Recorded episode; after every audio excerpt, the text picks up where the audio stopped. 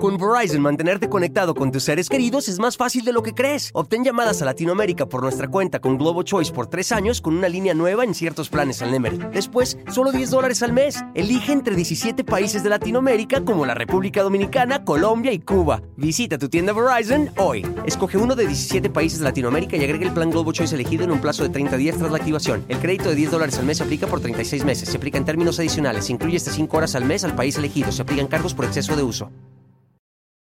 Hola, ¿qué tal? ¿Cómo les va? Me da muchísimo, muchísimo gusto saludarlos. Yo soy Felipe Cruz, el Philip. Sean todas y todos ustedes bienvenidos. Obviamente, les tengo información, oigan, bien, miren, toda la semana creo yo que ha estado complicada, ¿no? Digo, de, desde aquel fallecimiento de Olivia Newton-John, después viene eh, lo de don Manuel Ojeda, en fin, hemos, hemos tenido una semana un poquito complicada, un poquito fuerte, pero fíjense que esta noche pues digamos que las cosas no son tan distintas, no son tan diferentes. Hoy les voy a platicar de un grupo, bueno, en realidad un dueto de hermanos. Fíjense que, híjole, trabajar con los hermanos yo creo que siempre es lo más padre y lo más bonito que puede haber, pero no en todos los casos. Y la historia que les voy a contar, sobre todo de ella, porque era un hombre y una mujer, la historia de ella es una historia de sufrimiento, es una historia de terror, es una historia verdaderamente difícil y complicada. Y lo más fuerte y lo más terrible de esta situación es que todo esto vino de su propia familia, de su papá, de su mamá y de su propio hermano. Imagínense nada más todo, absolutamente todo, lo llevó la, la, llevó a ella a la muerte, a una muerte prematura, pero además de eso, una muerte espantosa, verdaderamente espantosa, y en donde la mayoría de los padres deberían de poner alerta y deberían de poner focos amarillos, focos rojos, porque, híjole, a veces dan por sentado y, y dan como, como, hacen como oídos sordos a las necesidades de los hijos, y créanme que la historia principalmente de ella, de esta chica llamada Karen Carpenter, ha sido de las historias historias más terribles, más espantosas. Y aunque el grupo, eh, este dueto de los Car Carpenters, fue uno de los más importantes de los años 70 y todavía de los 80, Oigan, ni con eso, ni porque les dio a ganar fama, les dio a ganar dinero, les dio a ganar absolutamente todo, la cuidaron, la protegieron y de hecho la dejaron prácticamente en el abandono. Es bien triste, de verdad, la historia de, un grupo que pudo haber sido exitoso, famoso, bueno, de hecho lo fue, pero pudieron haber sido más todavía y sin embargo, entre la misma familia se despedazaron de una manera espantosa y todo a detalle se los voy a contar esta noche en el canal del Filip. Así es que sean bienvenidos. Fíjense ustedes que cuando nosotros iniciamos un proyecto, sea con amigos, sea con familia, sea con compañeros de trabajo, siempre lo hacemos como con la ilusión de que ese proyecto obviamente jale, tenga un arrastre y nos genere pues un bienestar emocional, un bienestar eh, físico, un bienestar, bienestar económico, además de todo. Pero no, no siempre, ahí déjenme, me voy a poner un chalequito, porque ¿qué creen que me acabo de bañar hace ratito y como andaba con gripa? Pues la verdad es que no quiero que este, al ratito me vaya yo a poner ahí como, como más mal, entonces prefiero así. Muchísimas gracias. Oigan, pues fíjense, normalmente pues le pone uno el corazón completo a un proyecto, ¿no? Pero a veces sucede que cuando se batalla tanto para poder sacarlo adelante, pues resulta que pues todos los integrantes de este proyecto le echan todas las ganas, todos los kilos para que esto pueda eh, funcionar de una buena manera. Pero cuando por fin ese proyecto se cristaliza y cuando por fin empieza a generar dinerito, muchas veces las envidias, los celos, la ambición empiezan a generar conflictos y muchas veces hacen que termine absolutamente todo. Hablando de la música, ¿se acuerdan ustedes que hace algún tiempo hablábamos de los Creedence también, de, de estos hermanos que miren, ellos terminaron odiándose y de hecho te, terminan con, tanto odio que al momento en, en, que uno de ellos muere, ni siquiera se, se habló con su hermano. Imagínense qué tan feo y tan fuerte fue que ni siquiera en el momento ya de sus últimos minutos se pidieron perdón y, yo creo que ese cargo de conciencia debe ser terrible, terrible, terrible. También estuvo por ahí, ah, bueno, ¿saben de quién también me acuerdo? De, de estos hermanos Gallagher, ¿no? Del de, de, grupo de Oasis. También, bueno, al día de hoy no se hablan, no se soportan, tienen problemas tremendos. Y todos estos grupos han sido grupos muy exitosos, muy famosos y que pudieron haber hecho una carrera muy, muy, muy importante. Bueno, el caso de los hermanos Carpenter es una historia, como ya les adelantaba, es una historia de, de, celos, de envidia, pero lo peor del asunto, lo peor del asunto es que todo esto fue promovido por sus padres, fue algo que, que, que los papás apoyaron siempre y en todo momento. ¿Y por qué? Pues porque resulta que estos eh, señores, los papás de Richard y los, los, papás de Karen, no eran cariñosos, pero para nada, para nada, para nada. Bueno, no eran cariñosos entre ellos, entre los esposos. Imagínense muchísimo menos y eran cariñosos con los niños, en absoluto. Su mamá de Karen nunca le dio un beso, nunca le dijo te amo. Bueno, en el momento que Karen más lo necesitó, que fue cuando estuvo en una terapia con un médico para, para tratarse el problema alimenticio, el médico, el psicoanalista le dijo, por favor, señora, dele un beso y abrace a su hija, y simplemente la señora dijo, no puedo. No, no, no, yo no soy cariñosa, ¿para qué lo voy a hacer? Y viendo a su hija prácticamente morir, no lo hizo. Fíjense que esta familia, la familia Carpenter, nacía, eh, perdón, vivían eh, en Connecticut, decía el, el, doctor Besucón, no se dice Connecticut, se dice Connecticut, así nos decía, ¿no? Siempre nos regañaba, besos al cielo al doctor Besucón, un, una persona que conocimos aquí justamente en el chat de, de, los en vivos. Oigan, un señor, un ser humano al que yo le, le, le tengo una gratitud enorme, enorme. A mí me apoyó y me ayudó en momentos bien complicados de mi vida y lo, yo lo despertaba a las 3 de la mañana y me decía, no te preocupes, Fili, ya me iba a levantar a las tres y media. Bueno, con una pena, pero un doctor reumatólogo buenísimo. Desafortunadamente le dio un paro fulminante y el doctor murió, nuestro querido doctor Besucon. Bueno, él vivió ahí en Connecticut y siempre nos decía, no se dice Connecticut, se dice Connecticut. Ay, ándale, pues doctor, te mandamos besos. Bueno, en este lugar vivía eh, don Harold Bertram Carpenter. Ahí vivía. Y fíjense que aunque él eh, era ciudadano estadounidense, había nacido en China. ¿Y por qué? ¿Por qué nació en China? Pues porque resulta que sus papás eran misioneros. Entonces, siendo misioneros, viajaban por todo el mundo y a este señor Harold, pues le tocó nacer justamente en China. Ya después se regresa para Estados Unidos. Bueno, este señor eh, conoce a una mujer, pues que le gustó, ¿no? No vamos a decir si era bonita o no, Agnes Reward Tatum, una chica pues de clase media, pero pues muy fría, muy dura de carácter, pero además muy ambiciosa, mucho, mucho, muy ambiciosa, que ella pues siempre, como era de clase media, ella envidiaba, envidiaba mucho a la gente que tenía posibilidades económicas y decía, algún día, algún día yo voy a lograr y voy a poder tener muchísimo, muchísimo dinero. Los dos, eh, los padres de estos muchachos, fíjense que venían de familias tradicionales, de familias rígidas, conservadoras. De hecho, las dos familias pertenecían a la iglesia metodista. Por eso es que se la pasaban pues viajando de, misioneros. Fíjense que una vez que ellos se, se casan, tienen ya una familia, ahí quien llevaba los pantalones era Agnes, ¿no? La, la, mamá. Ella era la que decidía qué hacer, cómo hacerse, ella era la manda más, pues la que llevaba los pantalones, ¿no? Y eh, en el caso de Harold, con tal de, no hacerle enojar y de llevar la fiesta en paz y que todos estuvieran tranquilitos, decía, no importa, mi amor, aquí, aquí, este, yo tengo la última palabra, sí, mi amor, lo que tú digas. Y el señor se dejaba. Entonces, la señora, pues miren, siempre y todo el tiempo estaba, pues, muy, muy, muy, como, como diríamos aquí en México, montada en su macho. Las cosas se hacen como yo digo. Para aquellos años, fíjense que cuando ellos se casan, apenas había pasado un año que había terminado la Segunda Guerra Mundial. Como el, el país, sobre todo Estados Unidos, eh, Japón, todos esos países, Alemania, que participaron en esta Segunda Guerra Mundial, pues habían quedado despedazados, habían quedado destrozados y ellos tenían todas las ganas de levantarse junto con su país, ¿no? De, de, de, decir, tenemos que levantar esta nación, pero nosotros como familia tenemos que salir adelante y tenemos que luchar por nuestros hijos. Pues resulta que llega el año de 1946 y ellos se convierten en padres de un niño, de su primogénito, la esperanza de la familia y el heredero. Le ponen por nombre Richard. Bueno, pues eh, doña Agnes, que era una mujer cero cariñosa ni nada, cuando vio a su hijo, sí se enterneció, sí se conmovió y como que le generó pues por ahí algo de sentimientos, ¿no?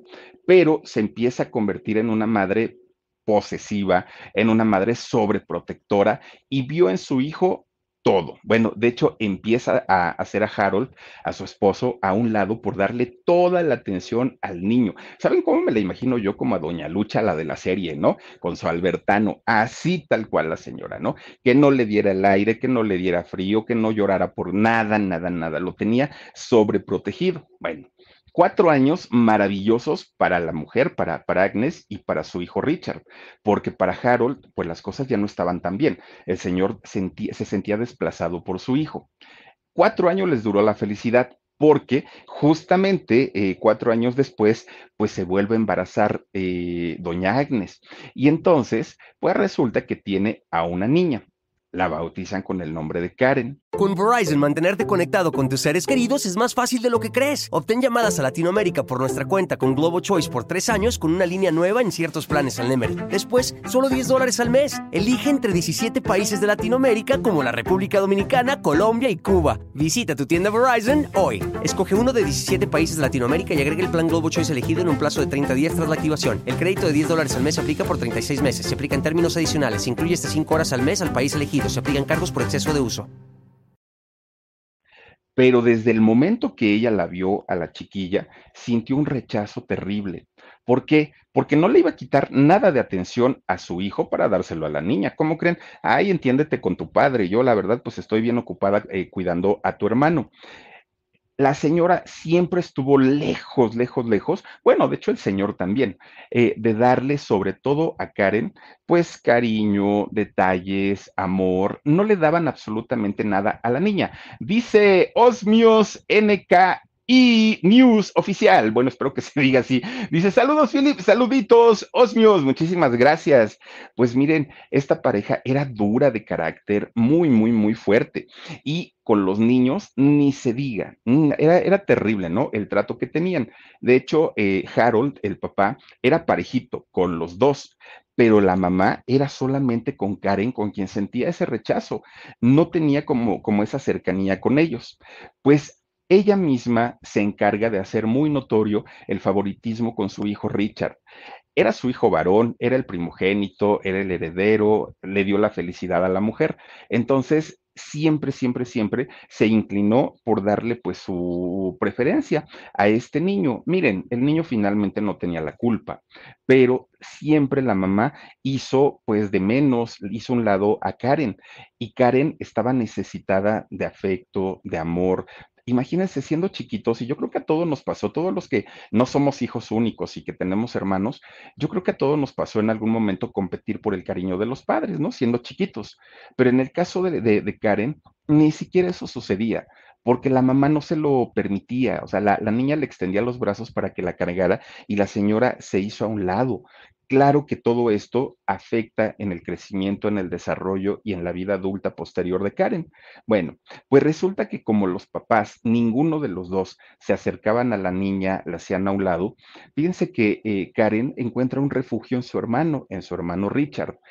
Y ellos siendo niños no conocían todavía hasta ese momento las envidias, los celos, pues ellos simplemente se dejaban querer entre comillas. Y el niño, pues sí, fíjense que sí acepta muy bien a, su hermanita y se la pasaban escuchando las colecciones de música que tenía su papá.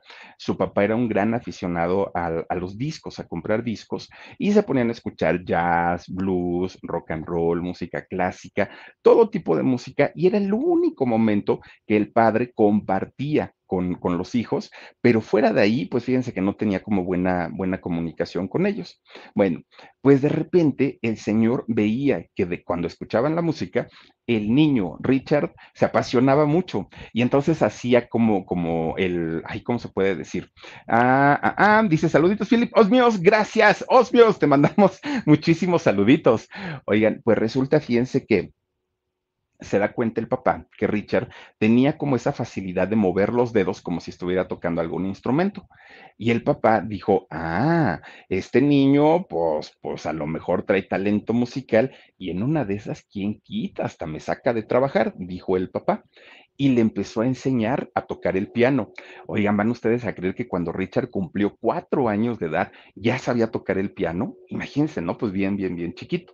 Y el papá dijo, no, pues este niño pues está, pero bastante, bastante, eh, pues interesado en la música. Pero la niña no. Conforme va pasando el tiempo, Karen no se interesaba ni en cantar, ni en bailar, ni en ser músico, ni en nada relacionado pues a, a este mundo. De hecho, ella prefería salir a jugar con sus amigos softball, que es mm, más o menos como béisbol, hagan de cuenta, pero con una pelota más grande, ¿no? Era eh, el softball lo que salía a jugar Karen. Bueno, pues resulta que a partir de ese momento empezaron las rivalidades entre los hermanos. ¿Por qué? Porque como Karen no estaba interesada en la música y todo el tiempo se la pasaba jugando el softball, pues resulta que se hizo muy buena jugando. Y de pronto cuando se le daba, ¿no? Por salir a Richard también y jugar con ellos, pues resulta que el muchacho no sabía jugar. Y entonces, pues eh, cuando empezaban a elegir a los participantes o a los integrantes de, los equipos, a la primera que agarraban era Karen y a, a Richard lo dejaban hasta el último. Entonces el chamaco se ponía muy celoso. Iba con su mamá y se quejaba mamá, es que Karen, este, me pone en ridículo con mis amigos y, uy, que no le tocaran al chamaco, a, la señora porque metía de las orejas a la pobre Karen y la acomodaba una santa friega, pero de aquellas, y la niña sin saber qué había hecho, porque pues a final de cuentas decía, pues yo qué, pues si yo estaba jugando, fue el otro el que salió, pero la acusaba por todo el Richard, ¿no?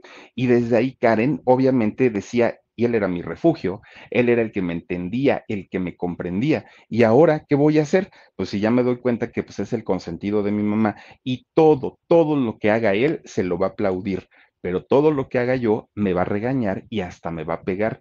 La niña ya estaba ciscada, ¿no? Por tanto golpe. Bueno, pues resulta que va pasando el tiempo y en esa misma situación de, enojos y de castigos para Karen y de, de aplausos y alabanzas para, para Richard.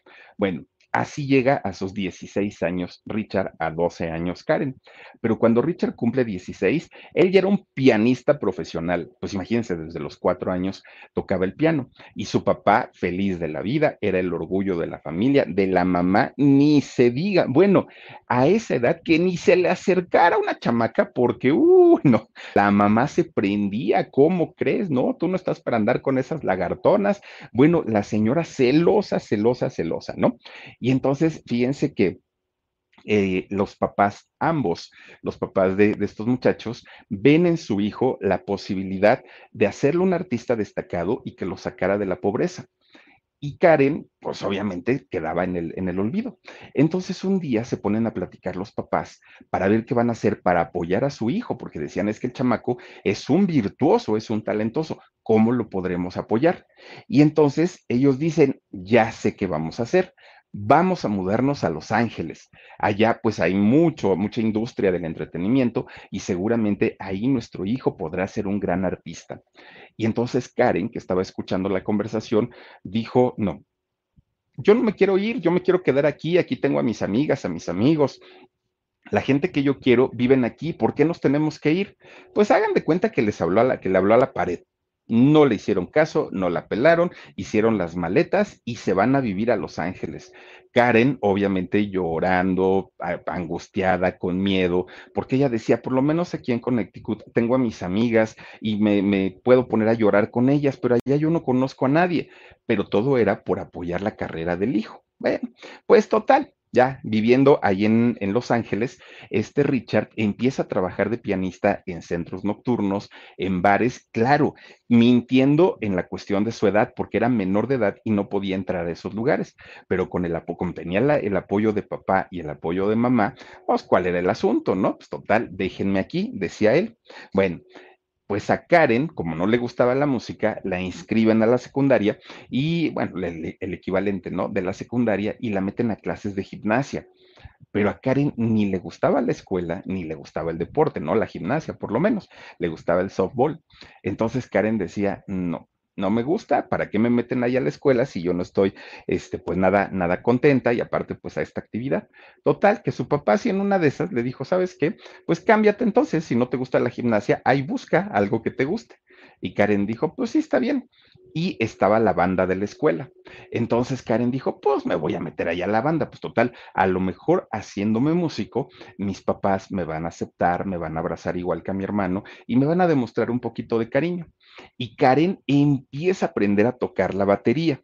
Fíjense que empieza a tocar de una manera tan bonita y tan padre y, y, de una manera aparte como muy natural, como si ella ya tuviera mucho tiempo tocando este instrumento. Pues resulta que ella dijo, ah, caramba, pues yo no sabía que tenía la facilidad para ser baterista, pero aparte sí me gusta, no, no, no está tan mal. Pues bueno, llega a su casa muy emocionada porque pues dijo, ahora sí voy a ser músico como mi hermano y seguramente mis papás me van a agarrar a besos. Y le dijo a sus papás, oigan, pues es que ya me cambié la actividad, ahora sí voy a ser este músico. Ella ya empezó a tocar la batería y su mamá le dijo, pues es que yo no sé para qué haces eso, Karen. Talentosa no eres, bonita no eres y que te vaya a ir así como que bien, lo dudo. Aquí apréndetelo. El único talentoso es Richard. Él sí, mira, ya está, está trabajando, ya está sacando su dinerito, ya nos mantiene. Pero tú, y luego una mujer baterista, ¿dónde has visto que una mujer sea baterista? Pero bueno, si quieres perder tu tiempo, piérdelo. Karen, pues obviamente decía, ¿Con qué los voy a hacer felices? Nunca los voy a hacer felices. Todo me critican, todo está mal. Ya, ya, ya. Pero ella ya estaba más clavada en, el rollo del, del grupo, ¿no? De, ahí de la escuela. Pues resulta que de ahí se mete al coro. Fíjense que se mete al, coro del Estado, de hecho, eh, Karen, y ahí es donde se da cuenta que su voz, además de todo, era armoniosa y era melodiosa sin haber estudiado. Era afinada y miren que para, para afinar, pues sí, sí es un trabajo bastante, bastante difícil. Bueno, pues resulta que así se la pasan un buen rato hasta que su hermano cumple 19 años, el Richard, ¿no? Ya era mayor de edad y pues obviamente, pues ya tenía pues obviamente eh, la inquietud por las chicas, pero su mamá nomás no le daba permiso. Lo hacía escondidas, pero la señora nomás no, no, no quería ver a ninguna chamaca cerca de su hijo. Todas eran po poca cosa, ¿no? Y entonces este muchacho, siendo buen músico, porque eso sí, sí lo es, él sigue vivo, bueno, resulta que un día con Verizon, mantenerte conectado con tus seres queridos es más fácil de lo que crees. Obtén llamadas a Latinoamérica por nuestra cuenta con Globo Choice por tres años con una línea nueva en ciertos planes al Nemery. Después, solo 10 dólares al mes. Elige entre 17 países de Latinoamérica como la República Dominicana, Colombia y Cuba. Visita tu tienda Verizon hoy. Escoge uno de 17 países de Latinoamérica y agrega el plan Globo Choice elegido en un plazo de 30 días tras la activación. El crédito de 10 dólares al mes se aplica por 36 meses. Se aplica en términos adicionales. Se incluye hasta 5 horas al mes al país elegido. Se aplican cargos por exceso de uso eh, con un compañero de la escuela, habla y le comenta sus proyectos que tenía. Este eh, muchacho se, se llama eh, Web Jacobs, Jacobs, Jacobs, algo así se llama, ¿no? Y entonces resulta que habla con él y le dice, oye, fíjate que quiero formar un, un, grupo. Mi hermana es baterista y es muy buena, nada más que mis papás no la quieren. Y pues tú también eres buen, buen este, músico. Entonces, ¿qué te parece si armamos un trío? Y dijo este muchacho, bueno, pues no está tan peor, ¿no? Me gusta la idea y pues vamos, vamos a intentarlo. Hacen finalmente un, un trío con Karen en la batería, este muchacho West en, el, en la guitarra y pues obviamente ahí estaba también Richard. Miren, Richard tenía pues prácticamente toda la educación y la escuela y la formación de su mamá todas las cosas se tenían que hacer como él quería, como él decía, era narcisista, impositivo, pues tenía el carácter de su mamá finalmente. Y entonces en el momento en el que deciden ponerle nombre a este trío, este muchacho dice, ya sé cómo le vamos a poner, se va a llamar Richard Carpenter y los tríos, o el trío, ¿no? De Richard Carpenter. Y entonces, pues su hermana decía, oye, ¿por qué? Pues si somos tres, ¿por qué, ¿por qué Richard? ¿Por qué no mejor le ponemos nada más eh, trío Los Carpenter o algo así? Pero Richard no, dijo, tiene que llevar mi nombre. ¿Verdad, mamá? Uy, cuando le dijo verdad, mamá, ya, se amoló la cosa. ¿Por qué? ¿Quién está diciendo que no? No, pues es que mi hermana dice que por qué no le ponemos otro nombre, porque pues ella no está de acuerdo. ¿Y esta niña quién es para decidir sobre las cosas de mi hijo? El nombre tuyo tiene que, triunfar y tiene que estar en grande en las marquesinas. Bueno, la pobre chamaca dijo, ¿para que abrí la boca? No, no, no, no, no, esta señora se pasa de, de lista, ¿no? Bueno, pues miren, finalmente, todavía la señora le dijo, y si quiere ese, porque si no conseguimos otra baterista, y mira tú así talentosita, no eres mi hija. Entonces, pues con la pena, ¿aceptas o no aceptas? Pues dijo Karen, sí, está bien, mamá, pues ya me quedo en el grupo. ¿Qué hago? No muy a gusto, pero finalmente, pues era su hermano y se queda ahí tocando con, con él. Eh, Richard se da cuenta que Karen era muy talentosa, mucho, mucho, muy talentosa, pero además se da cuenta de su voz, porque ella hacía coros también. Entonces se da cuenta que pues la voz de ella era una voz angelical. Oigan, qué bonita voz, ¿verdad? Tenía este Karen Carpenter, muy, muy, muy bonita. Bueno, pues resulta que el, el carácter de la señora, de la mamá, y el carácter de Richard, que eran determinantes, bueno, hicieron que este grupo pues no pudiera tener pues un, un, buen, una buena promoción, porque ni Richard sabía hacerlo, ni la mamá sabía hacerlo. Quizás si lo hubieran hecho en conjunto, pues otro gallo les hubiera cantado, pero no fue así. Todo era a decisión del hermano y de la mamá. Entonces, pues bueno, llegaron a tener cierta importancia, pero resulta que, toda, ah, fíjense, todavía por ahí del año 65, 66, hubo un concurso de bandas allá en Estados Unidos. Pues fueron a este concurso y lo ganaron, fíjense, ganan eh, este concurso. Pues resulta que gracias a este concurso, una compañía disquera, porque obviamente había disqueras ahí, los contrata. Esta disquera fue la RCA Victor contrata a, este trío y dicen, pues en realidad si ganaron, pues es porque tienen talento. Entonces el contrato pues era para grabarle su, su primer disco. Obviamente ellos estaban muy contentos. La mamá era la más feliz del mundo porque su hijo por fin iba a tener el reconocimiento que tanto merecía y por el que la señora se había espantado tanto. Bueno, pues estaban en eso de la grabación del disco cuando la gente de, la disquera se ponen a escuchar todo el material de ellos y decían, oigan, ¿y quién, quién decidió que ustedes ganaran? Ah, pues quién sabe, dijo Richard, pero pues ganamos. Es que lo que estamos escuchando es que su música está más apegada al jazz y ahorita, ahorita en los años 60, pues lo de hoy es el rock, ¿no? Todos los grupos están tocando rock, es lo que vende, es lo que vende conciertos, vende discos, y pues ustedes con esa música tan aburrida pegada al jazz, pues la verdad es que, pues no, así que digan ustedes, creo que nos equivocamos y entonces, pues eh, les quitan el contrato. Bueno, pues ya sin contrato estos muchachos, la mamá, bueno, hizo un berrinche porque decía, ¿cómo le pueden hacer eso a mi hijo si es un artista y toda la otra no importa, pero a mi hijo él sí es un talento?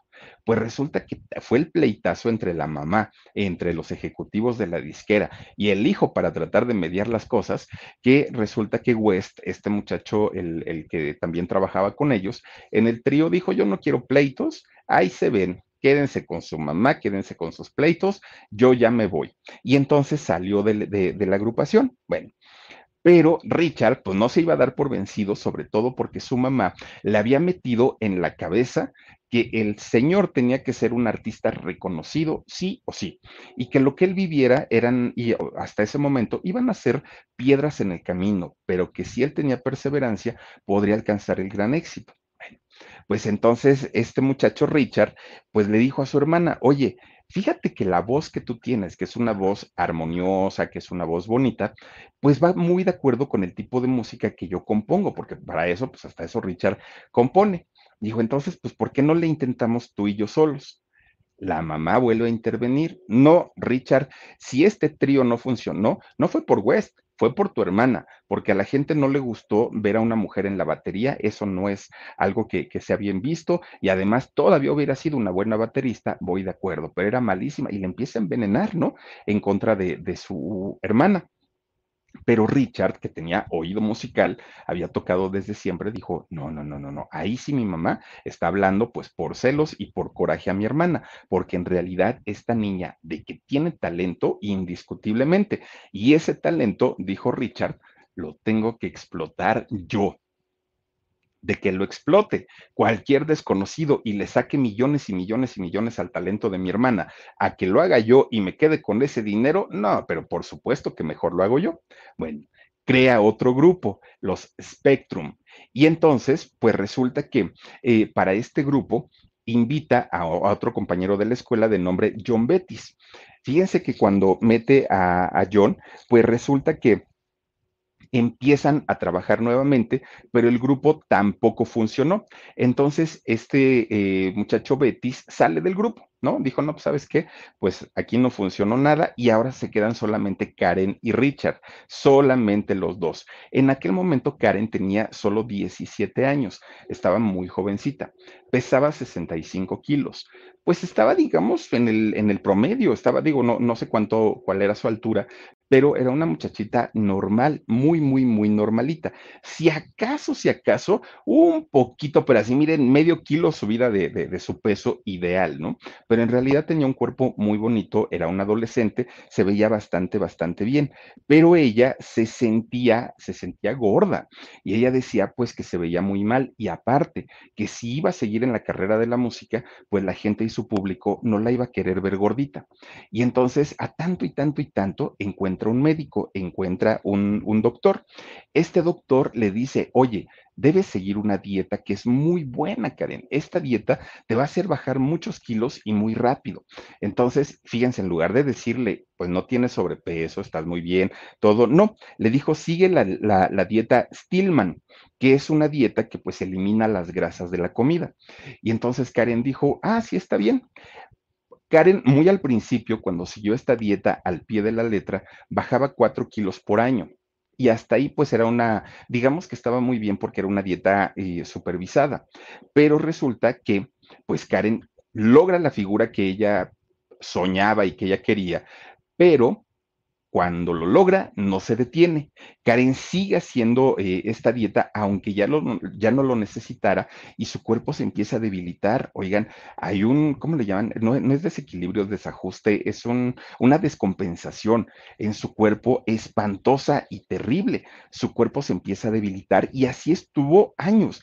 Fíjense que desafortunadamente la gente le decía, Karen, estás en tu mejor momento, qué bien luces, te ves hermosa, mira qué cuerpo tan delgadito, qué figura tan bonita. Y Karen empieza a creerse esto. En realidad estaba muy flaquita, pero ella decía, ah, la gente me lo aplaude.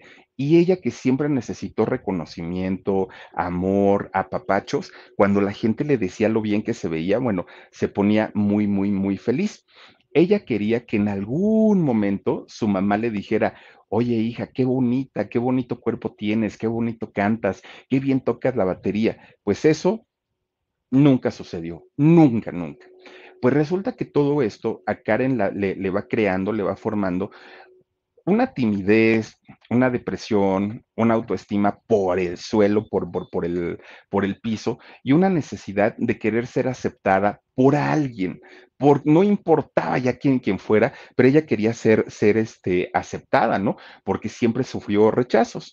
Bueno, pues resulta que ella, en ese afán de, de, mantener ese cuerpo y esa figura, sigue haciendo la, la misma dieta, pero ahora ya sin la supervisión del médico, ya sin nadie. Bueno, con Verizon, mantenerte conectado con tus seres queridos es más fácil de lo que crees. Obtén llamadas a Latinoamérica por nuestra cuenta con Globo Choice por tres años con una línea nueva en ciertos planes al Nemery. Después, solo 10 dólares al mes. Elige entre 17 países de Latinoamérica como la República Dominicana, Colombia y Cuba. Visita tu tienda Verizon hoy. Escoge uno de 17 países de Latinoamérica y agrega el plan Globo Choice elegido en un plazo de 30 días tras la activación. El crédito de 10 dólares al mes se aplica por 36 meses. Se aplica en términos adicionales. Se incluye hasta 5 horas al mes al país elegido. Se aplican cargos por exceso de uso obviamente su cuerpo se sigue desgastando y sigue enflacando todavía más. Ya estaban los finales de los años 60, ya estaba pasando pues prácticamente la euforia del rock, venía la música disco. Pues resulta que por alguna extraña razón, uno de sus tantos demos que grabaron durante esos años llega a la mano, llega a las manos de un hombre llamado Herb Albert, Herb Albert. Fíjense que este señor, un trompetista muy, muy, muy reconocido, productor de discos, pero además él fue esposo de Lani Hall. ¿Se acuerdan ustedes de Lani Hall? Esta mujer que cantaba donde quiera que vaya, siempre te seguiré. Bueno, cantaba muy bonito, doña Lani Hall. Era su esposo Herb. Y entonces uno de estos eh, discos o demos llega a las manos de este señor. Cuando lo escucha dijo, ah, caramba, pues estos muchachos tienen talento, por lo menos la voz de la chica es increíble. Pero además este señor Herb, además de ser eh, productor musical, era socio de una compañía disquera que se llama IM Records.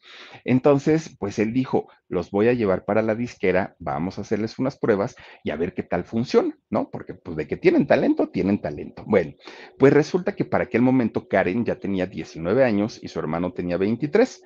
Bueno, pues allá todavía en Estados Unidos, a los 19 años de Karen, se consideraba menor de edad para asuntos legales. Y entonces la mamá inmediatamente dijo, contrato, compañía disquera, dinero, discos, yo soy la representante de mi hija, dijo ella, ¿no? En aquel momento sí dijo, Karen es mi hija y es muy talentosa. Bueno, la señora estaba encantada de la vida. Llega el año 1969 y es cuando lanzan su, bueno, nacen de entrada los Carpenters, ¿no? Ya, ahora sí, en, plural, ya no en singular, y eh, sacan su primer disco, Offering. Y entonces este disco, fíjense que la mamá tenía todas las expectativas del mundo, ella decía, esos son mis hijos, por supuesto, yo los represento, decía la señora. Pues resulta que empiezan a hacer la promoción y el disco no fue un fracaso. Lo que le sigue de fracaso, no vendieron ni un disco. Fue el, el imagínense nada más debut y despedida, porque aparte los ejecutivos de la disquera mandan a llamar a Herb y le dicen, oye Herb, tus recomendaditos no nos vendieron y nos hicieron gastar una fortuna en el disco y el disco quedó espantoso y la gente no lo está comprando. Aunque ya está de salida el rock, todavía la, gente sigue comprando esa música. Sácalos de la compañía.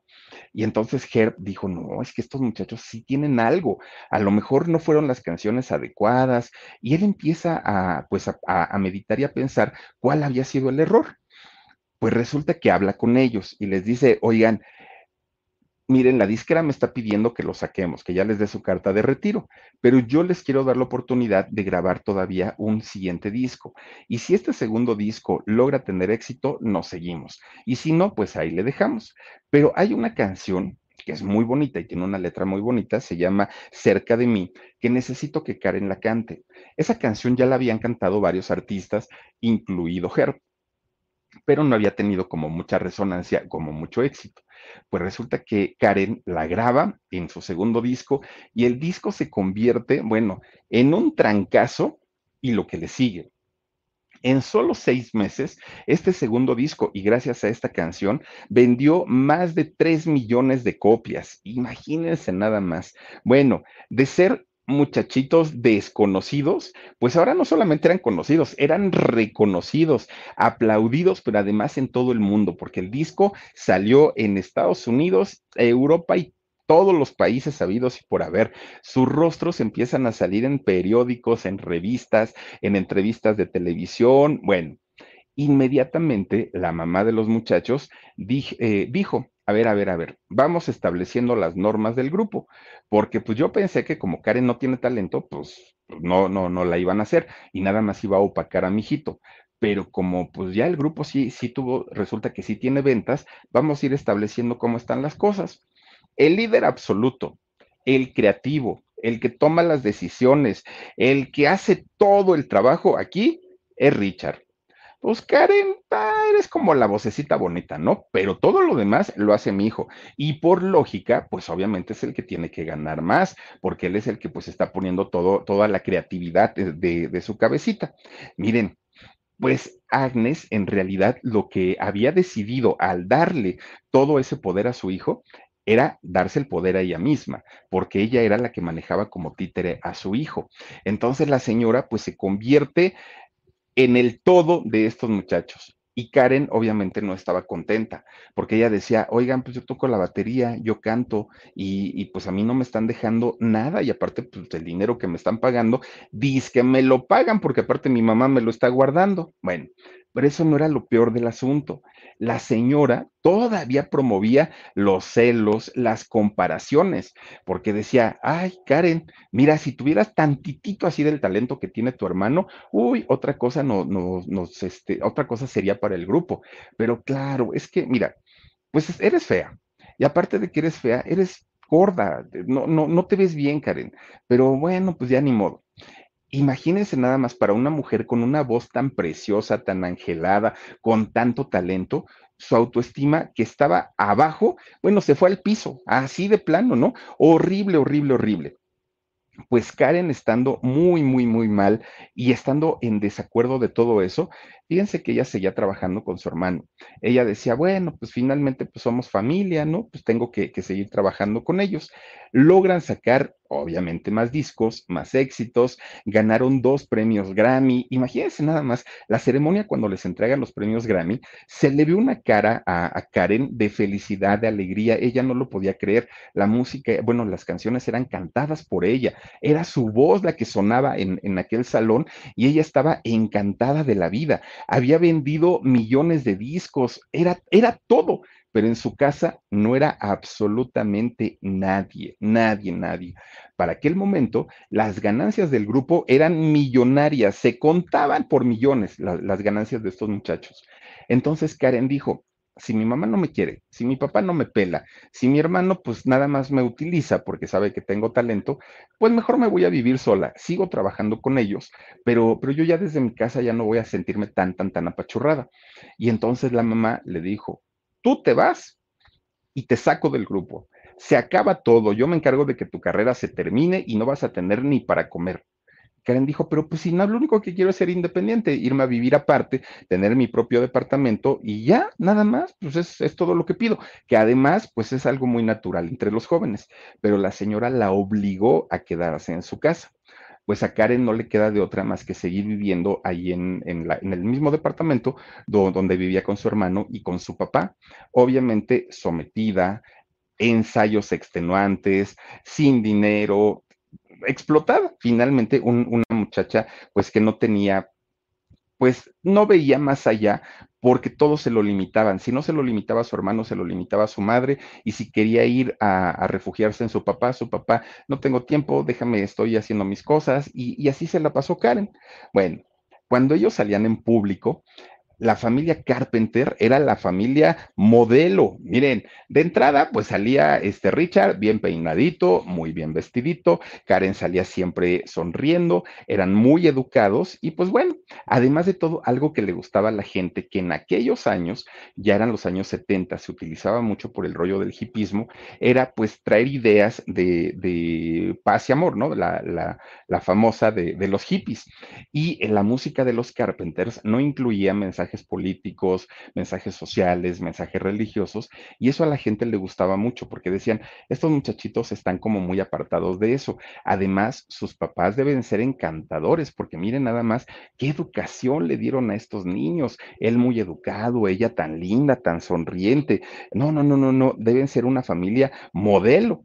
Pues sí, fíjense que además el, el, tipo de música y por la forma en la que se vestían estos muchachos, los papás siempre decían, hijo, si te vas a comprar un disco, no te vayas a comprar el disco de los Kiss, ¿eh? No te vayas a comprar el disco este de, de, de los, este, ay, de los Doors y todo. No, no, no, no, no, que era lo que estaba de moda.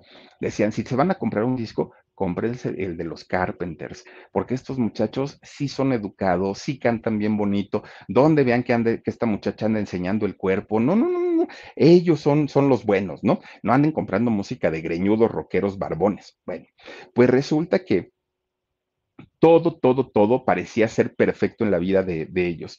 Y entonces de repente, justamente, fíjense, así como se veía Karen en, en este momento, fíjense que eh, Karen con Verizon, mantenerte conectado con tus seres queridos es más fácil de lo que crees. Obtén llamadas a Latinoamérica por nuestra cuenta con Globo Choice por tres años con una línea nueva en ciertos planes al Nemer. Después, solo 10 dólares al mes. Elige entre 17 países de Latinoamérica como la República Dominicana, Colombia y Cuba. Visita tu tienda Verizon hoy. Escoge uno de 17 países de Latinoamérica y agrega el plan Globo Choice elegido en un plazo de 30 días tras la activación. El crédito de 10 dólares al mes se aplica por 36 meses. Se aplica en términos adicionales. Se incluye hasta 5 horas al mes al país elegido. Se aplican cargos por exceso de uso se sentía rellenita, no se sentía gordita, pero decía, creo que otra vez ya me descuidé y creo que otra vez pues ya estoy, este, pues ahí con, con el rollo de, de, sentirme mal. Fíjense que me están diciendo ahorita que acaba de morir por ahí Mildred, si no estoy mal, Mildred Villafán, que es la... Eh, eh, quien fue la creadora de, Flans, pero no lo tengo confirmado. ¿Me lo checas, Dani, por favorcito? A ver, a ver qué es lo que pasó con, Mildred Villafán. Muchísimas gracias. Oigan, pues resulta entonces que Karen se empieza a obsesionar nuevamente con su peso.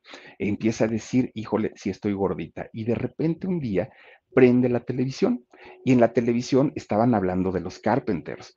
Y entonces quien estaba anunciando, el, conductor, decía, esta niña que canta tan bonito, ay, ah, como el Philip, no, ay, ¿cómo se llama? Esta niña que está como gordita, dijo él.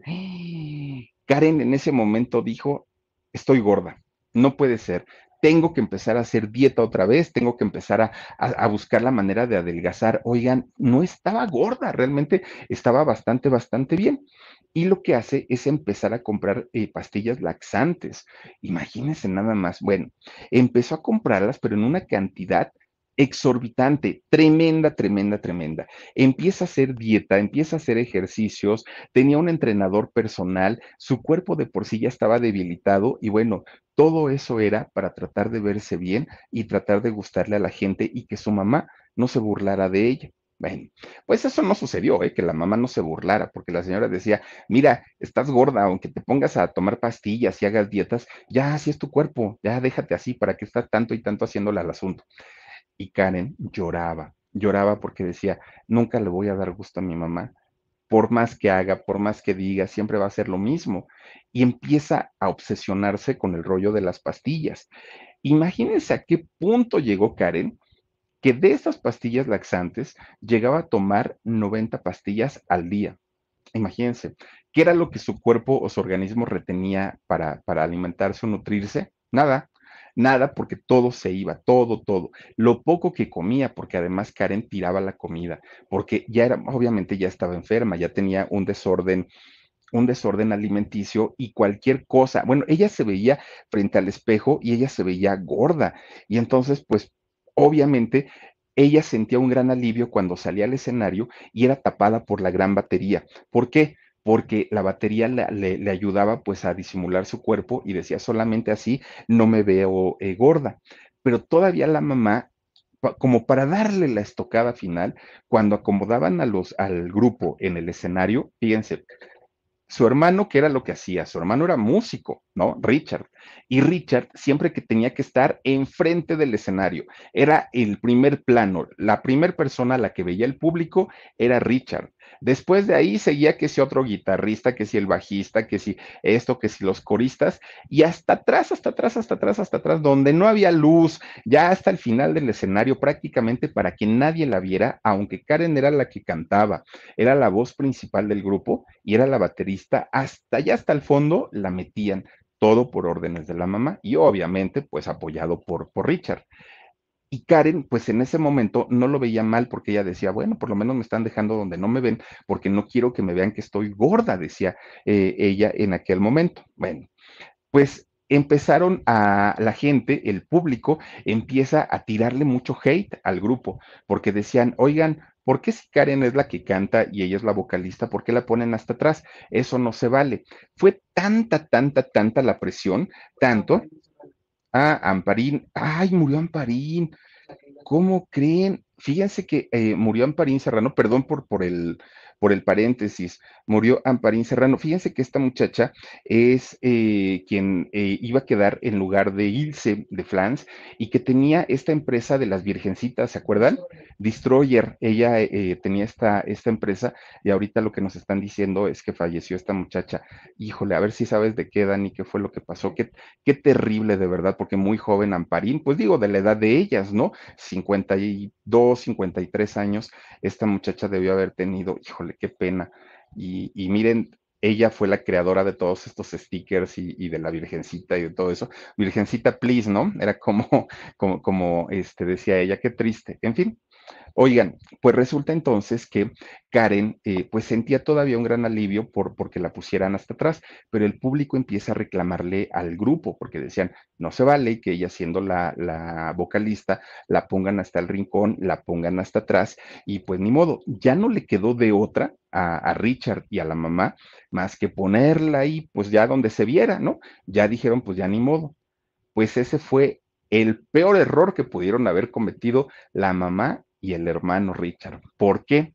porque el público se enamoró de la presencia de Karen, de su sonrisa, de, de, la magia que, irradiaba ella en el escenario y de la voz tan bonita, de esos gestos que hacía cuando cantaba. El público amó a Karen. Y Richard, ah, quedó a un lado. Ah, este muchacho, pues total, era de relleno. Bueno, la mamá estaba enfurecida y si ya de por sí le tenía mucho odio a Karen, a partir de ese momento fue peor todavía cualquier detalle, cualquier error, cualquier cosa que hiciera mal Karen, obviamente la señora lo, lo, magnificaba y lo hacía más grande para hacerla sentir mal a esta pobre muchacha.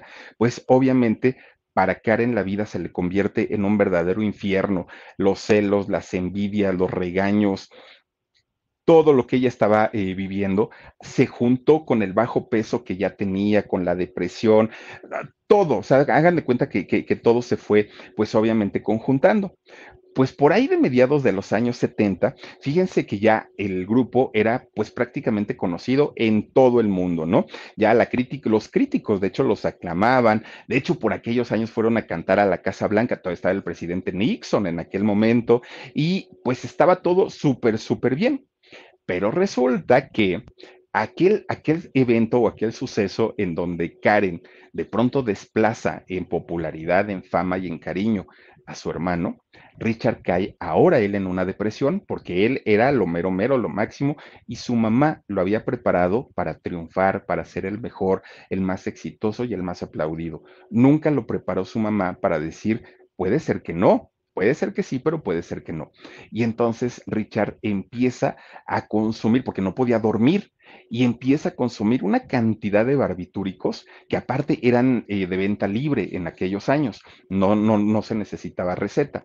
Que estos barbitúricos, digamos que en bajas cantidades pueden ayudar a las personas a dormir, en especial la, mm, el que tomaba él, el que tomaba Richard. Pero cuando se tomaba en grandes cantidades, que era lo que él hacía, tenía todo el efecto contrario. Se quitaba el sueño y no, no podían dormir y la gente estaba como muy acelerada. Y eso fue lo que le pasó a Richard. Andaba como sonámbulo. ¿Por qué? Porque ya no dormía. Era como un sedante, es esto que tomaban. Bueno, pues resulta entonces que esta eh, alta dosis que empieza a, tomar este muchacho, pues obviamente le empieza a generar muchísimo, muchísimo problema. Dice por aquí, eh, Ilse Duarte, muchísimas gracias, Ilse Duarte, por tu donativo, muchísimas, muchísimas gracias. Y empieza a descontrolarse muy feo, Richard, ¿no? Porque pues estaba ya muy, muy clavado en, en este tema de las adicciones. Y fíjense que en el caso de Karen, pues ya estaba muy metida también en la anorexia y en la bulimia, que en aquellos años no eran ni palabras conocidas, términos conocidos, mucho menos se sabía de la enfermedad, simplemente decían, pues quién sabe, ¿no? Está perdiendo peso, pero quién sabe. Y, y en ese momento, Karen, pues ya estaba prácticamente en los huesos, pero ella se seguía viendo gordita todavía. Miren, la cantidad de pastillas que ella seguía ingiriendo rondaba entre las 70 y las 90 pastillas diarias, diarias, diarias para poder eh, laxar su cuerpo. Bueno, pero no fue solo eso. Resulta que Karen empieza a consumir un jarabe de, un de una sustancia que se llama ipecucuana, ipecacuana. Eh, ah, ojalá esté bien dicho, ¿no? Y esta eh, sustancia ipecacuana eh, sirve para inducir al vómito. Entonces, por un lado se laxaba y por otro lado se inducía el, el vómito. Pero además, este jarabe en grandes cantidades es como consumir veneno puro. Entonces Karen, sin saberlo, estaba envenenando su cuerpo, además estaba vomitando constantemente y además laxándose, su cuerpo no mantenía nada dentro de su organismo. Y para que ella pudiera comprar este jarabe, que pues obviamente eh, lo hacía vomitar a la gente, no se lo vendían en las farmacias si la veían flaquita. Entonces lo que hacía es que se ponía unas chamarrototototototas así, de esas que son como muy, muy grandotas para que no se le viera lo flaquita y ya en la farmacia se las vendían. Fíjense que Karen llegó a pesar cerca de 40 kilos. Con Verizon, mantenerte conectado con tus seres queridos es más fácil de lo que crees. Obtén llamadas a Latinoamérica por nuestra cuenta con Globo Choice por tres años con una línea nueva en ciertos planes al Nemer. Después, solo 10 dólares al mes. Elige entre 17 países de Latinoamérica como la República Dominicana, Colombia y Cuba. Visita tu tienda Verizon hoy. Escoge uno de 17 países de Latinoamérica y agrega el plan Globo Choice elegido en un plazo de 30 días tras la activación. El crédito de 10 dólares al mes se aplica por 36 meses. Se aplica en términos adicionales. Se incluye hasta 5 horas al mes al país elegido. Se aplican cargos por exceso de uso. Imagínense, una, un, un, ser humano de 40 kilos ya es pues, realmente una, una exageración. Aún así, todavía trabajaba y ya estaba muy débil. Karen ya estaba muy debilitada, su organismo estaba muy frágil, pero ella seguía todavía trabajando y seguían cosechando éxito, seguían vendiendo todavía. Bueno, Carmen estaba pues prácticamente derrumbada, pero ya estando muy, muy, muy mal, se dio cuenta que su hermano pues también estaba pasándola bastante, bastante mal y ella no quería ser como él, ni como su mamá, ni como su papá. Entonces un día, dentro de todo lo mal que estaba, habla con su hermano y le dice, oye Richard, tienes un problema de adicciones, tienes que atenderte, no te puedes quedar así porque esto te va a llevar a la muerte. Y entonces resulta que era el año 1974. Pues miren, resulta que Karen le recomienda y le dice, internate en una clínica para que te atiendan ese problema que tienes de adicción a los omníferos. No puedes seguir así. Y entonces, pues Richard decía, órale, qué buena onda de mi hermana, ¿no? Pues hasta eso, pues me está diciendo que, que, pues, que me atienda y pues creo que no me odia como pues, yo he sentido esos celos por ella pues resulta que Richard, en un ataque como pues, de buena gente, de buena persona, le dice, pero ¿qué crees que tú estás igual? ¿No? Tú tienes un problema con tu peso, tienes un problema también con las pastillas que te tomas, ¿cuántas te tomas? Y ahí fue cuando ella le dijo, pues me he llegado a tomar hasta 90 pastillas diarias de, de laxantes. Bueno, pues total, fíjense que eh, ella dijo, no, pero yo estoy bien, o sea, sí estoy tomando muchas pastillas, pero pues es para verme mejor porque no quiero verme gordita en el escenario. Y total, Richard dijo, bueno, ya se lo pedí, ¿no? Ya si no quiere ir, pues ya es muy su problema. Pues miren, eh, Karen para aquel momento se veía chiquita, se veían los purititos huesos, estaba muy demacrada, estaba muy, muy, muy mal cuando la gente la veía en los escenarios, cuando el público la escuchaba cantar y la veían así en ese estado, bueno, la gente se espantaba, salía corriendo porque decían, no puede ser, esta mujer se va a romper en cualquier momento, es un popotito, es una varita. Pues aún así, Karen seguía cantando, Karen seguía generando, pues obviamente, dinero para su familia. Cuando graban el sexto disco, eh, que se llamó Horizonte, fíjense que ahí es donde viene su, su más grande éxito. Por favor, señor cartero, se llama esta canción. Ya Karen estaba muy mal, muy deteriorada, se veía bastante, bastante mal, y no solo físicamente, emocionalmente estaba derrotada eh, Karen. A pesar de ser una mujer exitosa, una mujer muy talentosa, ella sentía que no valía nada, que no valía nada porque ni siquiera su familia, su papá, su hermano y su mamá le reconocían el trabajo. Entonces ella decía, no vale la pena ni siquiera lo que estoy haciendo. Pues miren, resulta que con esta canción ya fue la cerecita en el pastel, en donde los Carpenter llegaron a estar en el número uno, vendieron cantidades y cantidades de, discos, pero la salud de, de, Karen estaba en el punto más frágil y estaba a punto, a punto de colapsar. Esa delgadez estaba ya muy, muy, muy marcada. Bueno, pues mucha gente le decía a su familia, oigan, ayuden a Karen, véanla cómo está. Y la señora decía, pues ¿cómo está? Yo la veo muy bien. Ella canta muy bien, ella sale a dar sus conciertos, la gente la aplaude. ¿Cuál es el problema? No, señora, pero mire, su hija está muy flaquita. No es normal que una persona se vea así.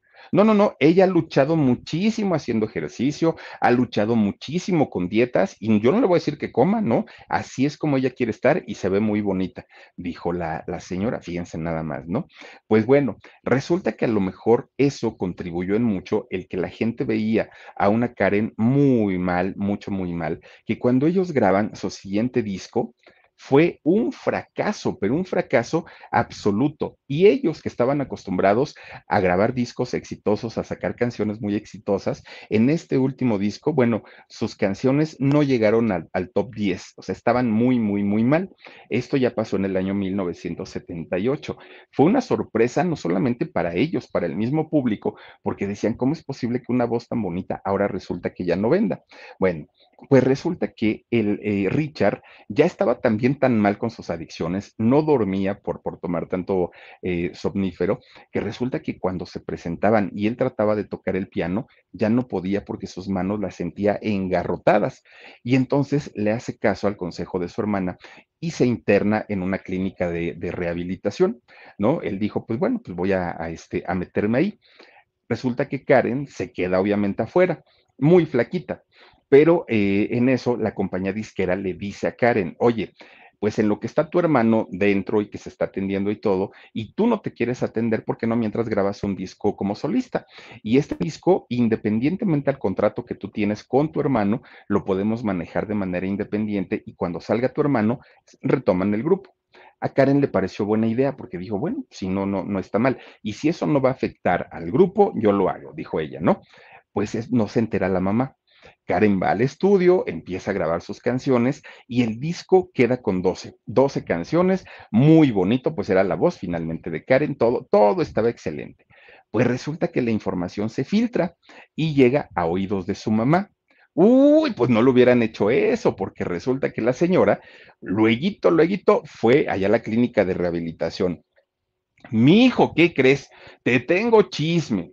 Resulta que esta malagradecida de tu hermana, mira nada más, mientras tú estás aquí padeciendo y, sufriendo por tanto trabajo que tuviste, porque esto que, hiciste fue por todo el trabajo que le dedicaste al grupo.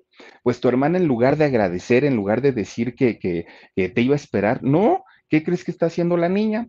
Pues ya está grabando un disco en solitario, ya, ella es solista y a ti te va a dejar fuera y tú que diste tanto por ese grupo, ¿cómo es posible?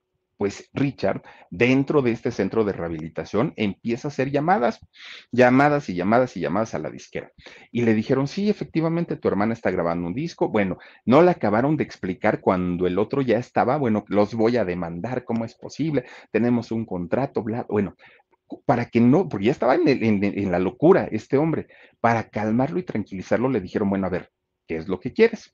Y él dijo, que enlate en el disco que el disco no salga, no tiene por qué salir. Cuando yo ya me recupere y salga, en ese momento hablamos de nuevas canciones compuestas por mí y podemos sacar material. Pero mientras, ese disquito que hizo mi hermana, me lo guardan ahí en, la caja fuerte y no va a ver la luz porque yo lo digo. Y la compañía disquera le da gusto. El disco se enlató por años. Ah, bueno, de hecho, imagínense que salió ya después que, Karen pues ya no, ya no estaba. En fin, esta, eh, e, este muchacho queda muy tranquilo, la señora sale feliz de la vida porque dijo, bueno, por lo menos esta ingrata no se salió con la suya, ella ya nos quería desplazar, pero pues bueno, Karen lloró. Imagínense, ya, ya estaba ella ya en una situación muy mal. Lloró porque decía, no puede ser posible que mi propia familia, mi propio hermano, me haya hecho esto. Yo no lo iba a afectar, no lo iba a perjudicar. Yo quería sacar mi disco mientras él se recuperaba, pero hasta eso le dolió. Y mi mamá, en lugar de que hablara con él para que me dejara hacerlo, mi mamá fue la que fue a, fue a decir todo eso. Y el papá era un mueble, el papá ni, ni para bien ni para mal. Bueno, Karen había ganado premios en solito, solita ella, ¿eh? como la mejor baterista del año. Su, su voz está considerada dentro de las 100 mejores voces en toda la historia de la música, imagínense nada más. Pero nada de eso era suficiente para complacer a una familia que nunca sintió cariño por ella, que nunca sintió afecto. Entonces resulta que un día, fíjense que Karen conoce a un hombre ella, ella se da cuenta que este hombre comienza a verla, comienza a mirarla y decía, ah, caramba, pues este, este muchacho pues como que no está pues de malos bigotes. Entonces, este hombre llamado Thomas James Burris era un supuesto eh, hombre dedicado al negocio de los bienes raíces. ¿Y por qué decimos supuesto? Pues porque resulta que este hombre en realidad era un vividor y un estafador. De hecho, él era casado y tenía, y tenía su esposa pues muy, muy bien vestidito, con su sombrerito, su traje, se le acerca a Karen y se le acerca como un caballero, diciéndole que era una mujer hermosa, preciosa, con un gran talento, que bueno, lo tenía cautivado, que él era su fan, la llenó de halagos, obviamente. Y Karen, que era una mujer que estaba necesitada de cariño, que estaba necesitada de amor, obviamente se deja seducir por este hombre. Y cuando él le dice, es que, ¿sabes qué? Sí, la verdad es que soy casado, pero, pero mira, pues ya no tengo nada que ver con mi esposa, hace mucho que no me toca, bla, bla, bla, historias, ¿no? Que esas historias, pues bueno, las conocemos de sobra. Y eh, le dijo, pero ya la voy a dejar, mira, que ya ni nos hablamos, etcétera, etcétera, etcétera. Pues resulta entonces que Karen acepta ser novia de, este muchacho y lo lleva, bueno, de este señor, lo lleva a su casa, conoce a la mamá y fíjense cómo dicen Dios los hace y ellos se juntan. La mamá, uy, no, este te conviene, te mira, tiene su buen dinero porque el señor decía que tenía dinero, tiene su buen dinero, trabaja, tiene su empresa de bienes raíces. No te está buscando nada más para sacarte, este, pues, algún tipo de provecho. No, no, no, no, no. Este es un buen muchacho, te conviene. Y resulta que este señor le decía, y aparte ya me estoy divorciando, señora, ¿eh? ya no se preocupe, yo me quiero casar y me quiero casar bien con, con Karen.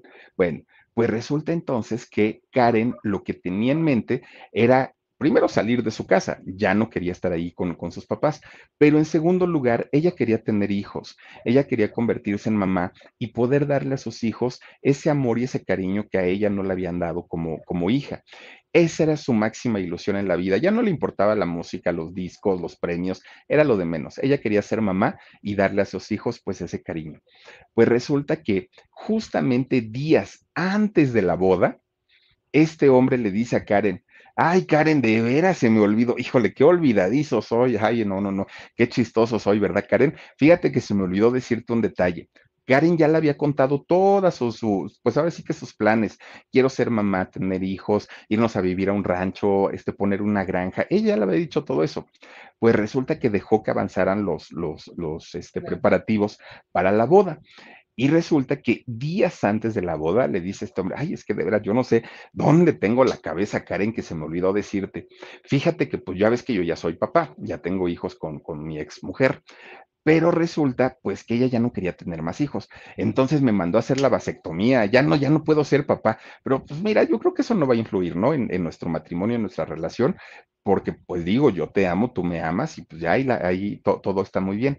Karen se sintió engañada, desilusionada, decepcionada, porque ella lo que quería era convertirse en mamá y este hombre la engañó vilmente. Karen va con su mamá y le dice, mamá, hay que suspender la boda. Ya no me voy a casar porque este fulano me engañó y me dijo esto y esto y esto y esto. Bueno, la mamá le dijo, ¿y eso qué tiene? Tampoco necesitas hijos. Mira, yo tuve hijos y para lo bueno que me salieron los dos la señora se puso de parte de este malandrín y le dijo, además te voy a decir dos cosas por las que tu boda no se puede suspender. La primera, ya se entregaron las invitaciones y qué vergüenza que vayan a decir, ya se canceló la boda. No, no, no, mijita, te me casas. Y la segunda, yo ya invité a la prensa. Va a haber gente de prensa ahí en tu boda y qué escándalo para el grupo va a ser que ahora se enteren con que, ay, Karen, la que ya no se casó. No, no, no, te me casas porque te me casas. Y Karen dijo, mamá, pero yo no, ya no lo quiero, yo quiero ser mamá, necesito a, otro compañero. Y la señora dijo, no, te casas porque te casas y San se acabó y hasta aquí se acaba el tema, dijo la señora. Pues se casaron, fíjense nada más, se casaron en 1980. La, la primera sorpresa que se lleva Karen es que este hombre, pues empresario no era, rico no era, era más bien un transototototota que vio en Karen, pues obviamente una chequera de un tamaño grandísimo, y como este hombre tenía deudas y deudas y deudas, dijo, pues aquí está mi cheque en blanco y de aquí pues mis problemas se terminaron, gracias a Dios. Le resultó un patán tremendo, tremendo, tremendo. Lo, lo siguiente que sucedió, miren, bueno, le vació las cuentas a, Karen en aquel momento. Le vacía las cuentas, él pagó obviamente su, su, dinero, se da una vida de rey, una vida de lujos como nunca lo había vivido ni en sus sueños lo hubiera pensado, pero eso no era lo peor del asunto. Él se dio cuenta de la baja autoestima que tenía Karen desde el momento en que la conoció. Y entonces, para someterla y para manejarla a su conveniencia, la agarraba de las greñas, de, los cabellos, la paraba frente al espejo y le decía, Karen, ¿por qué será que la gente te aplaude si estás tan fea, si cantas tan feo? Vete, pero, pero abre los ojos y vete, mira, el espejo no miente, le decía. Y, Karen lloraba porque ya eran cosas que su mamá le había dicho, su papá le había dicho, su hermano le habían dicho, y, no entendía cómo ahora la persona que se supone la iba a proteger de todo eso, también se lo decía y también se lo repetía. Y, peor todavía, le era infiel, pero enfrente de ella. Mira, sí, sí es mi amante, ¿cómo la ves? Y está bien bonita. Ella sí es una mujer, ella sí está guapa, no está seca como tú, que ya estás en los puros huesos. Bueno, un año completito duró el martirio y la tragedia de Karen casada con este hombre Thomas. Un año, porque después de ahí, pues obviamente ella solicita el divorcio. No, no se lo dieron en automático, de hecho, se meten a un juicio larguísimo, larguísimo de, de, divorcio y Karen más metida en la depresión que nunca. Y como este tipejo le había dicho que estaba gorda cuando en realidad no estaba gorda, pues resulta que Karen vuelve y recae a su, su problema de las pastillas, a tomar 90 pastillas y a su jarabe ese que, que, que tomaba, que en donde era puro, puro veneno. Y Karen se pone mucho, mucho, muy mal. Bueno, en una desesperación cuando ella, en un momentito de lucidez que tuvo, se fue a Nueva York. Va a Nueva York a buscar ayuda, porque aparte, pues eran los años 80 y en aquellos años, pues imagínense, había poca información sobre la bulimia y la anorexia. Va y encuentra a un psicoterapeuta. Steve Livingcron. Y entonces este hombre eh, la empieza a atender y se da cuenta que pues su, su problema no tenía nada que ver con eh, problemas gástricos, con problemas de, de, alimentación, no, su problema real era un problema emocional bastante, bastante fuerte. Y le dijo, Karen, si tú quieres en verdad recuperarte y si tú quieres curarte de, de esta situación, que podemos hacerlo todavía, necesitas tomar una terapia familiar hoy mismo manda a traer a toda tu familia, tu papá, tu mamá y tu, tu, hermano, que vengan. Necesitamos hacer una terapia familiar para destrabar tantas cosas que hay y, tú eres una mujer que necesita mucho cariño. Llegan a Nueva York, que fueron a Nueva York para pasearse en Nueva York, no creen que por la, la terapia. Dijeron, hay bueno, una hora perdida ahí con el terapeuta ya luego nos vamos a pasear, ¿no? Pues resulta que el terapeuta lo sienta a los cuatro y les dice, por favor, necesito que le demuestren el afecto que sienten por Karen. Karen necesita sentirse que es una mujer amada, que es una mujer que es aceptada por su propia familia. Por favor, denle un abrazo y denle un beso y díganles, díganle cuánto la aman.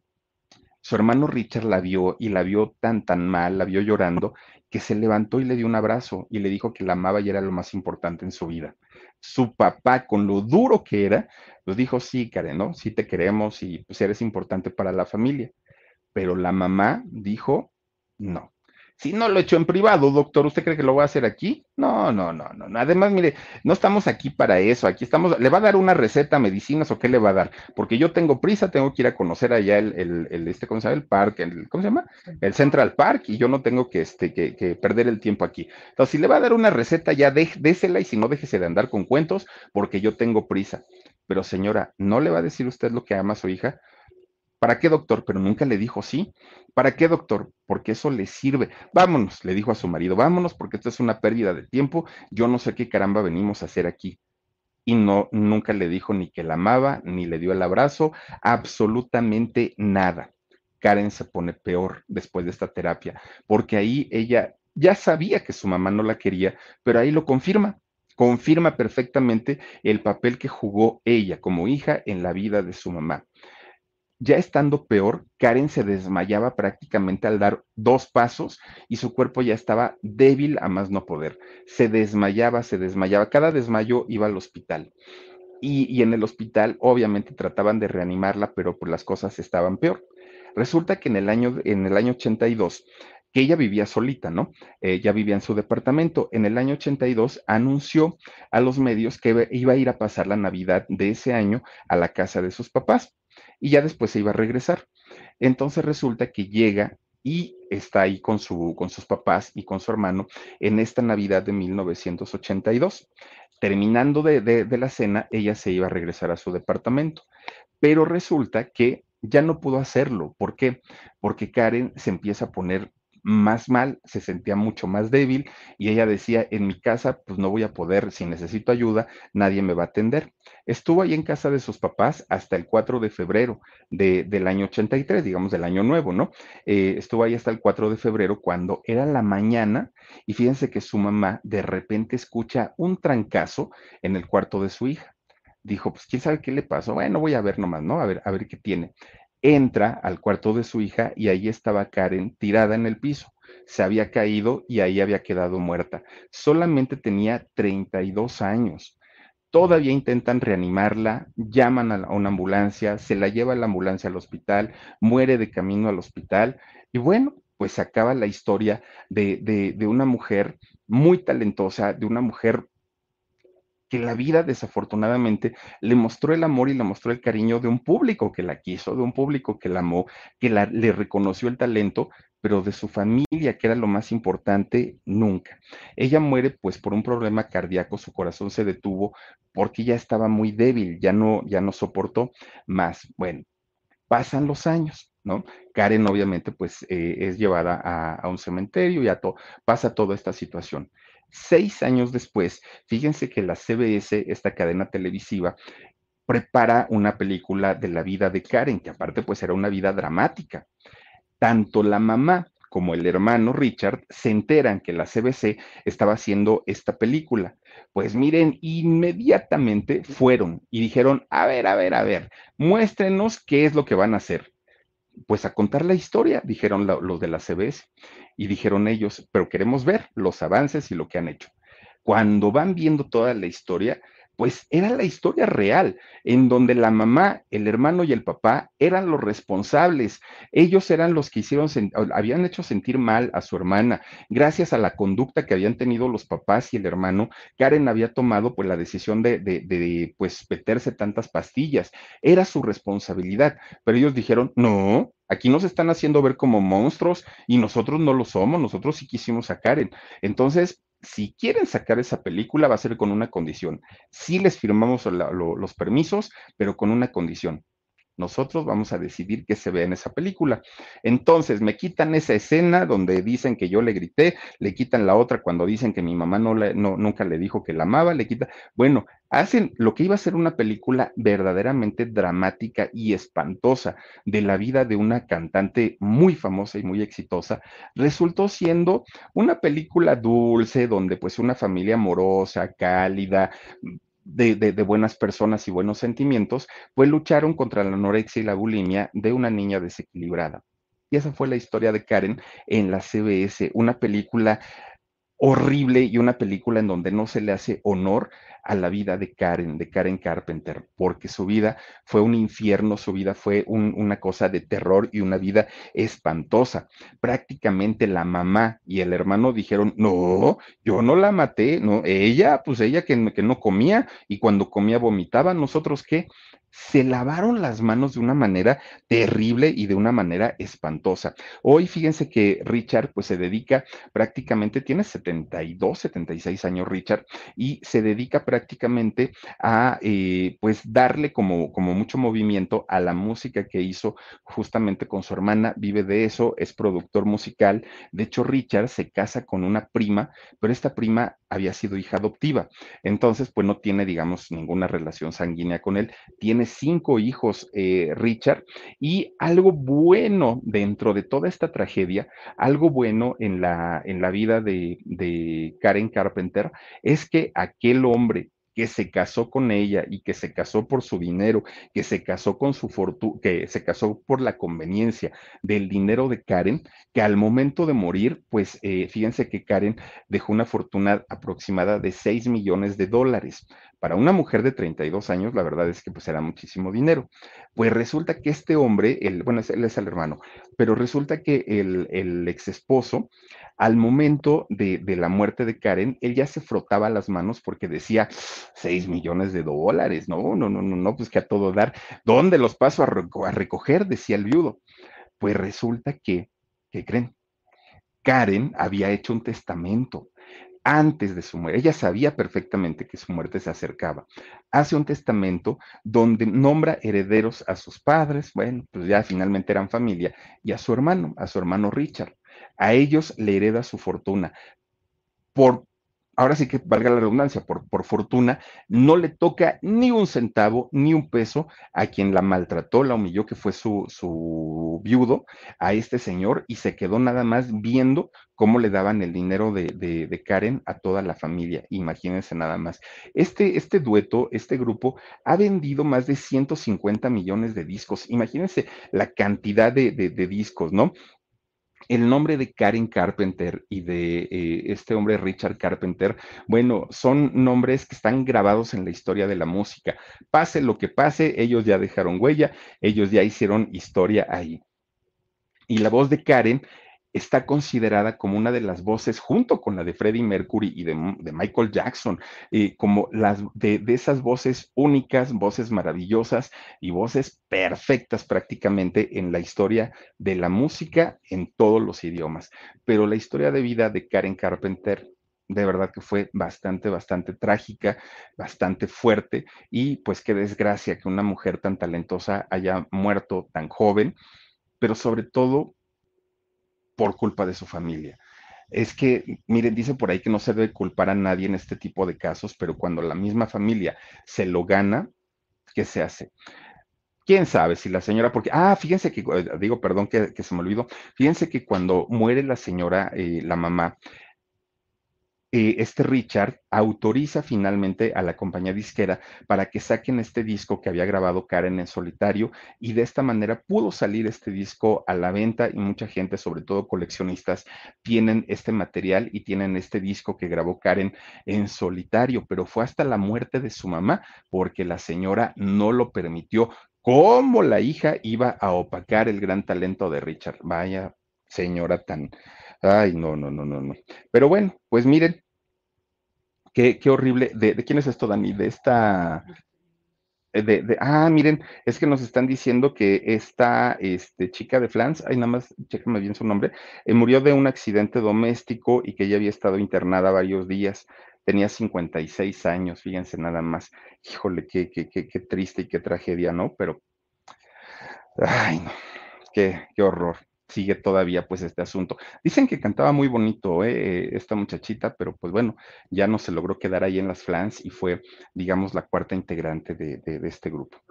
Amparín Serrano. En fin, oigan, pues hasta aquí llegamos con la historia de, de, Karen Carpenter y créanme que hasta la boca se seca cuando se platica de estas historias tan, tan tristes y con un final tan desafortunado y que afortunadamente hoy ya hay muchas campañas en contra de la anorexia, de la bulimia y se sabe que todos estos trastornos son traídos principalmente por cosas emocionales, donde hay problemas familiares con los esposos, en los trabajos, van generando finalmente pues e, e, este tipo de problemas. Hoy se conoce, pero a Karen todavía no le tocó esa etapa y desafortunadamente ya no lo pudo contar, pero bueno, pues así son las cosas. En fin, oigan, pues muchísimas, muchísimas gracias por conectarse esta noche con nosotros, se los agradezco muchísimo, les deseo que pasen un extraordinario fin de semana, les mando muchísimos besos y nos vemos. Besotes.